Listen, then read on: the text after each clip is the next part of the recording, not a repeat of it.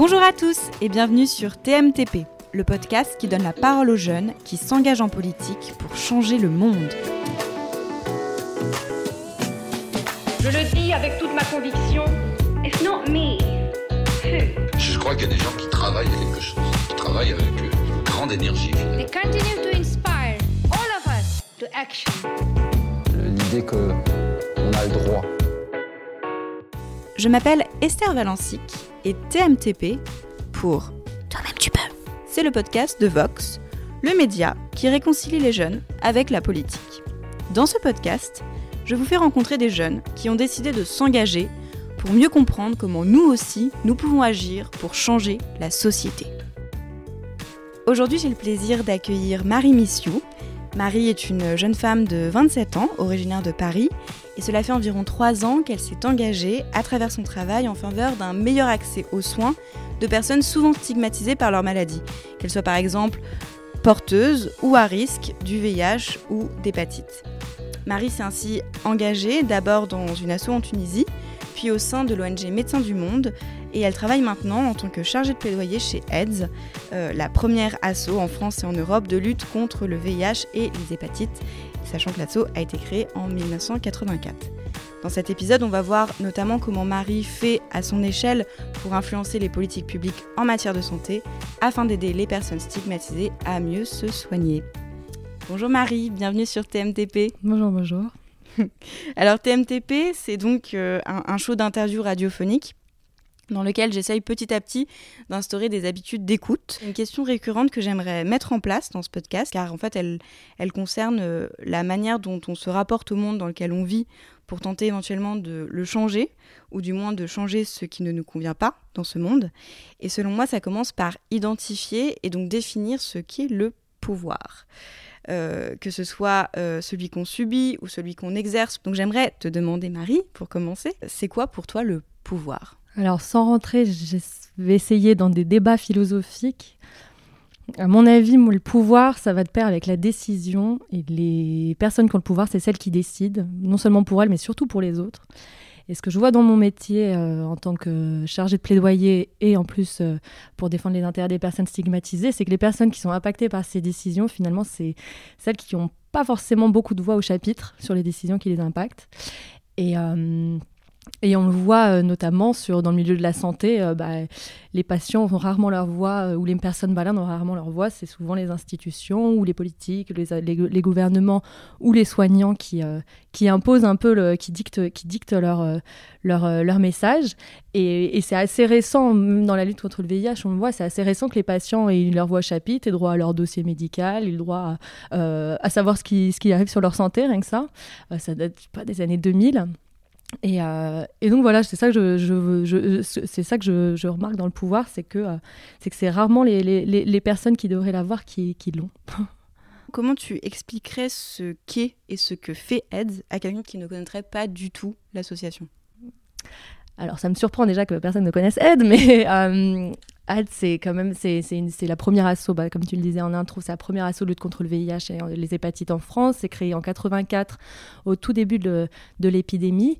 Et Aide, c'est une association de patients, donc de personnes aussi bien séropositives que concernées par le VIH, c'est-à-dire sont des personnes les plus à risque. Donc ça peut être les personnes qui consomment des drogues, les personnes migrantes, les personnes, les hommes, les hommes qui ont des rapports sexuels avec les hommes, les personnes qui se prostituent, c'est toutes ces, ces, communautés dont on parle rarement, ou en tout, cas quand on en parle, qu'on se stigmatise ou qu'on discrimine souvent. Et, euh, et, à la base, bah voilà, c'est ça, c'est ce groupe de personnes qui, qui sont rassemblées bah, pour lutter contre, contre, contre, contre une maladie qui les touchait de façon euh, euh, excessive et, et totalement disproportionnée d'ailleurs par rapport au reste de la population. Et donc, Aide a, euh, a, mis en place bah, des actions à la fois de prévention, d'accompagnement et de renforcement de capacité pour que les patients et les personnes soient en mesure de défendre en fait leurs propres intérêts. Et le grand principe de Aide que je trouve euh, génial, c'est justement de ne pas faire à la place des personnes, mais de faire avec les personnes. C'est le grand concept qui avait été mis au début du VIH de, de rien pour nous sans nous. C'est-à-dire on ne fait pas des politiques de santé publique qui nous concernent sans qu'on ait notre mot à dire. Alors le sida, on parle de VIH, mais c'est une maladie qui a longtemps été considérée comme une maladie communautaire. Et on va d'ailleurs tout de suite écouter un extrait d'un journal télévisé de 1983. Du sida, ce mal mystérieux qui s'est propagé surtout dans la communauté homosexuelle et qui s'est révélé mortel pour près de 500 personnes. Le fait qu'on ne sache toujours pas guérir ce mal commence à provoquer un véritable vent de panique dans tout le pays. Il faut rappeler qu'une cinquantaine de cas ont été décelés en France. Aux États-Unis, le sida, le syndrome d'immunodéficience acquise, frappe surtout trois catégories de personnes les homosexuels, les drogués et les haïtiens. Donc à cette époque, euh, certains parlaient même de cancer du PD. Euh, tu penses qu'on en est où aujourd'hui en France, en 2019, par rapport à la représentation du sida d'un point de vue communautaire, social et politique?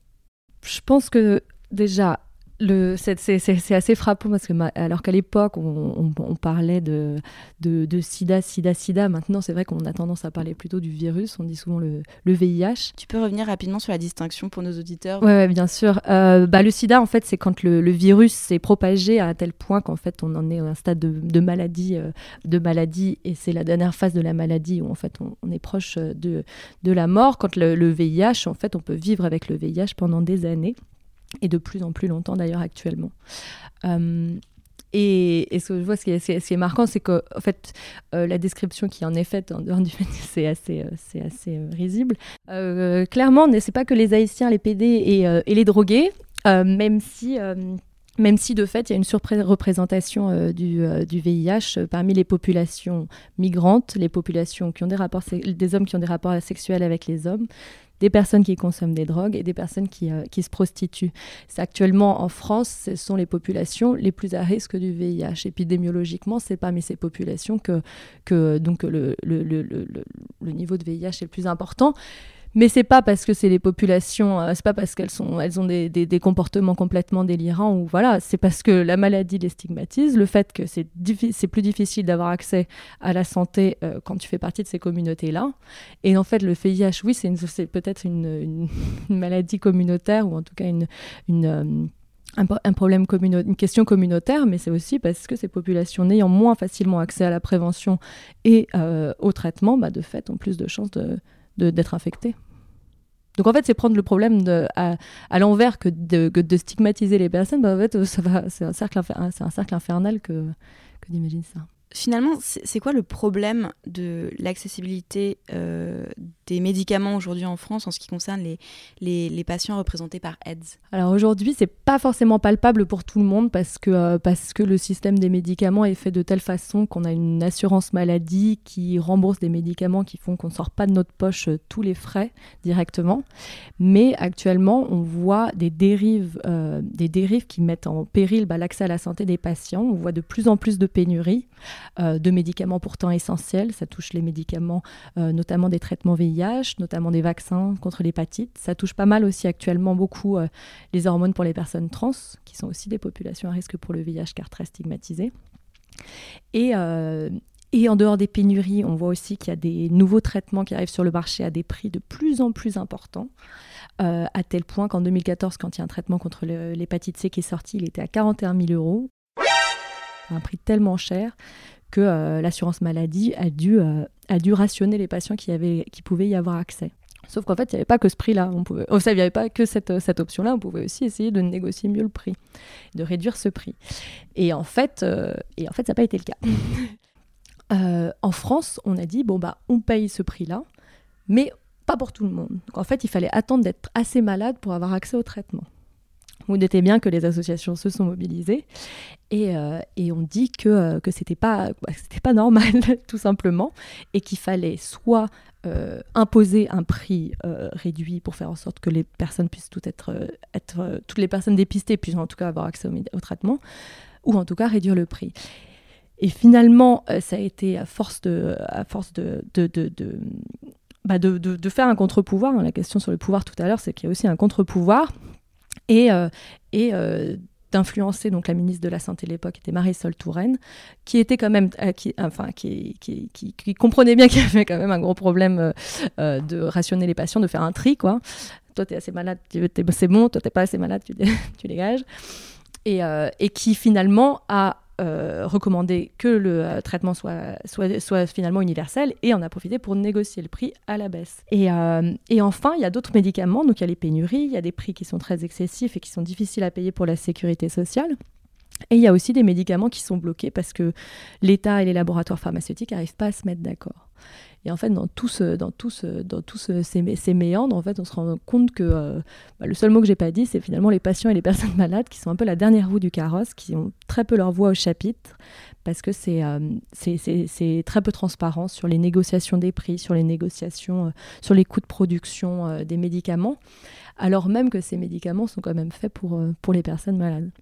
In fine, c'est le labo qui, quand même, le dernier mot? Alors, en France, les prix sont négociés au sein d'un comité économique des produits de santé.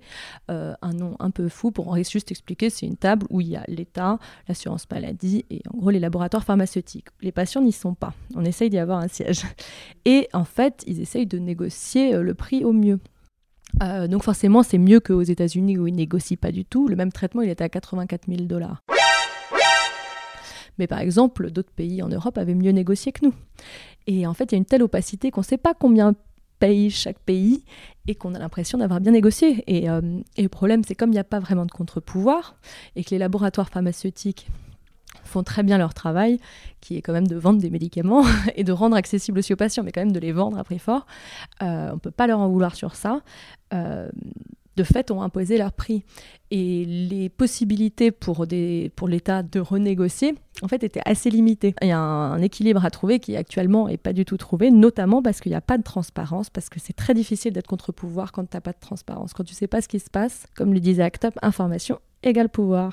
Toi, en tant que chargé de plaidoyer chez AIDS, c'est quoi ton job au quotidien pour influencer les politiques de santé en faveur justement euh, d'une meilleure représentation des intérêts des patients? Euh, Moi, mon job en tant que chargé de plaidoyer, donc c'est d'influencer les politiques de santé publique qui ont un lien donc avec euh, notamment les enjeux liés à l'accès aux médicaments et à la représentation des, personnes concernées dans les, dans les politiques. L'enjeu, c'est de créer une stratégie de plaidoyer qui, euh, à partir d'un objectif très précis qu'on essaye d'atteindre, d'identifier qui a le pouvoir et comment je vais faire pour réussir à l'atteindre.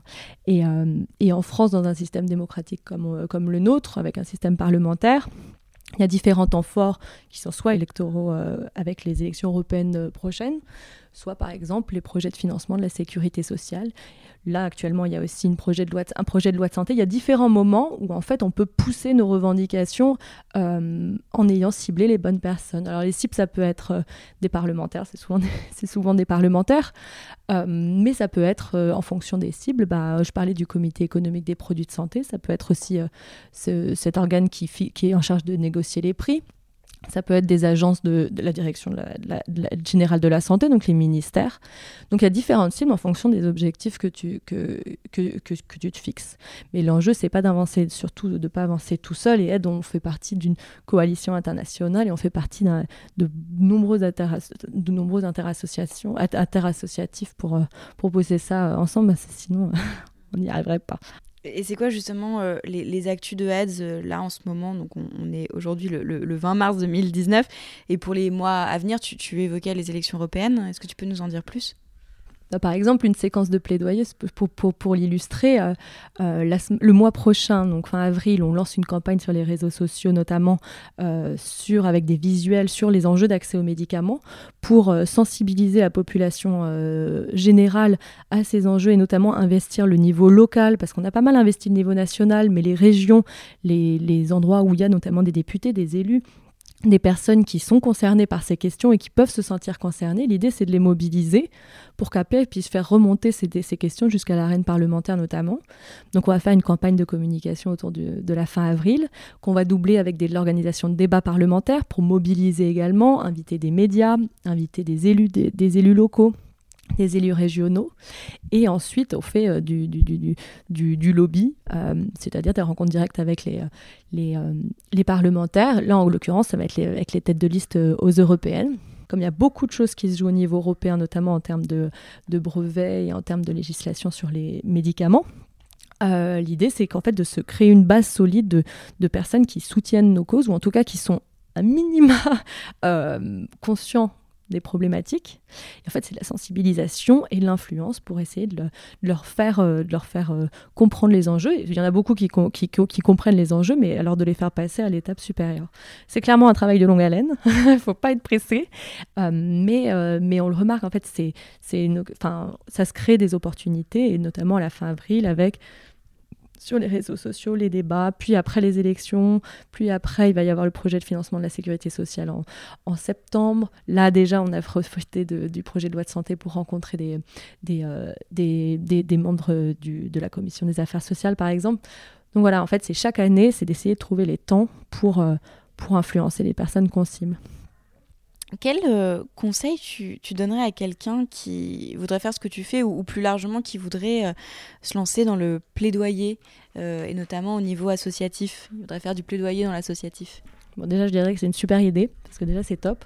Donc, mon conseil, ce serait d'être déterminé parce que c'est pas du tout évident d'influencer quelqu'un qui n'a aucune idée de ta problématique, de la problématique des personnes que tu que tu représentes, ou qui, quand il en a une idée, ou elle en a une idée, a souvent une idée euh, déformée. Et donc ça prend du temps, c'est un boulot de longue haleine, et c'est pas toujours simple, notamment parce que dans le milieu associatif, on a souvent l'impression d'être euh, David contre Goliath et d'être David, mais pas forcément quand il gagne. Et donc c'est euh, c'est pas toujours évident. Mais ce qui, ce qui nous sauve, c'est quand même on a des, des, petites victoires et des grandes victoires dans la lutte contre le VIH. En a eu plein des grandes victoires. Euh, l'accès au traitement maintenant est remboursé à 100%. Les centres de santé sexuelle est gratuit euh, euh, anonyme et gratuit existe. Je veux dire, euh, ça, ça aurait jamais existé si on n'avait pas écouté les personnes et qu'on leur avait pas demandé ah oui, c'est quoi le problème euh, par rapport à l'anonymat, par exemple Pourquoi Enfin, est-ce que c'est important ou la gratuité de ces trucs? Parce que même si ça avait été un euro ou deux euros, peut-être que ça aurait posé problème pour beaucoup de personnes qui sont concernées par le par le VIH et les hépatites. Et ensuite, le conseil, c'est ce serait que le plaidoyer, c'est un, métier assez récent. Il n'y a pas de formation directe, en tout cas pas à ma connaissance. Euh, je sais que moi j'avais fait des études de l'aide, des études euh, sur l'aide au, développement, relations internationales et qu'en fait j'aurais pu arriver à là. Euh, je vois mes collègues, ils n'ont pas du tout forcément suivi le même trajet que moi. L'idée c'est d'être déterminé et surtout d'être à l'écoute pour ne pas déformer la parole des personnes qu'on représente qui sont dont la voix est tout le temps déformée en fait. Donc en fait de ne pas rajouter, de ne pas être la énième personne qui, qui déforme le tout. Quoi. Il y a un profil un peu type, tu disais que tes collègues, ils n'avaient pas le même profil que toi, il y, a des, il y a des profils qu'on retrouve quand même de façon assez récurrente dans, dans ce job? Je dirais que le profil récurrent, c'est quand même, il y a une petite tendance à être euh, un peu les indignés de service, euh, qui je pense, de, assez jeunes, étaient euh, de toutes les grèves, de toutes les manifs. Il y a quand même un il y a quand même un, une appétence pour l'indignation qui est assez, assez solide, notamment chez Ed, où parfois j'ai l'impression d'être la, pas du tout la plus, la plus, euh, la plus euh, indignée. Mais je pense qu'avec mes collègues, en tout cas, on partage ce, ce, ce, ce d'être indigné par à peu près tout, euh, discrimination, sexisme. Et la différence, c'est que notamment beaucoup de membres de aide bah, le subissent tous les jours, enfin font face à ça tous les jours, ce qui n'est pas forcément mon cas, étant euh, jeune femme euh, parisienne, euh, blanche, hétérosexuelle en plus. Donc, et, alors justement, pourquoi tu penses que tu fais ça aujourd'hui? Pourquoi tu t'es engagée dans cette cause-là?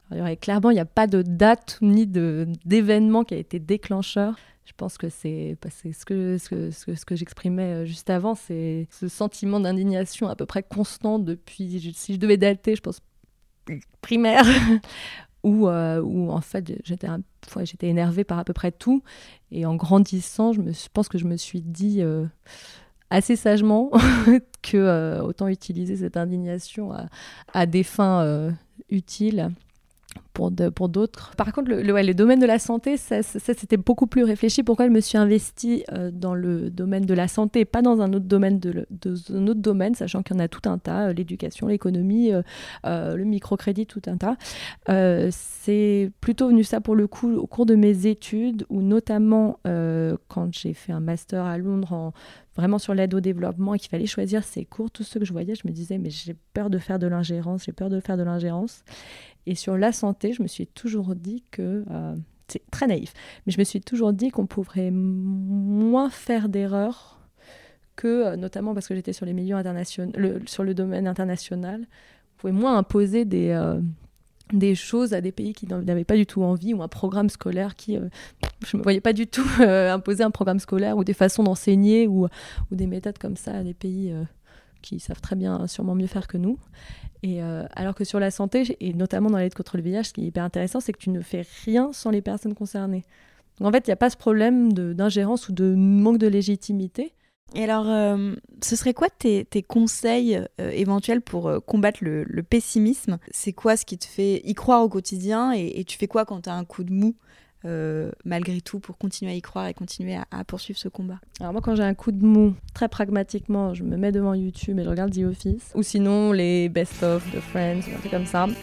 C'est pas très viable sur la durée de fait, mais Sinon, déjà, je suis pas quelqu'un de très pessimiste, donc euh, heureusement. Je pense que aussi ça s'est à rajouter dans les conseils euh, pour faire ce genre de métier, vu que c'est un métier de longue haleine, c'est un métier un peu de l'ombre aussi, parce que et c'est c'est un métier où en fait tu peux passer ta vie à combattre pour quelque chose que tu verras jamais euh, si ça fonctionne ou non. je pense qu'il faut vraiment être apprécié, savoir apprécier les toutes petites victoires. Euh, notamment un journaliste qui relaie euh, ton information sans faire d'erreur, qui dit pas drogué ou toxico, mais qui dit consommateur de drogue, ou qui dit pas euh, PD, mais qui dit bah, homosexuel, ou je sais pas d'ailleurs. Et donc déjà, ça c'est une petite victoire, ou un parlementaire qui retweet mes tweets, alors ça c'est le Graal, ou juste un militant ou une personne que qu'on réussit à convaincre euh, sur une cause qui peut être souvent technique ou en tout cas très éloignée des, euh, des enjeux du, du, quotidien des gens, même si ça nous concerne tous. Merci Marie d'être venue sur euh, TMTP. Merci à vous. Merci beaucoup d'avoir écouté cet épisode jusqu'au bout. Si le podcast vous plaît, n'hésitez pas à laisser un commentaire gentil sur votre application de podcast préférée et à noter le podcast 5 étoiles, c'est ce qui nous aide le plus. Si vous souhaitez aller plus loin, cliquez sur le lien dans la description de cet épisode pour rejoindre le programme TMTP, c'est-à-dire pour recevoir chaque nouvel épisode du podcast directement dans Facebook Messenger, accompagné d'un quiz pour vous tester. Par exemple, cette semaine, grâce au quiz, vous en apprendrez encore davantage sur le plaidoyer dans le domaine associatif en général et sur aide en particulier. Allez, bisous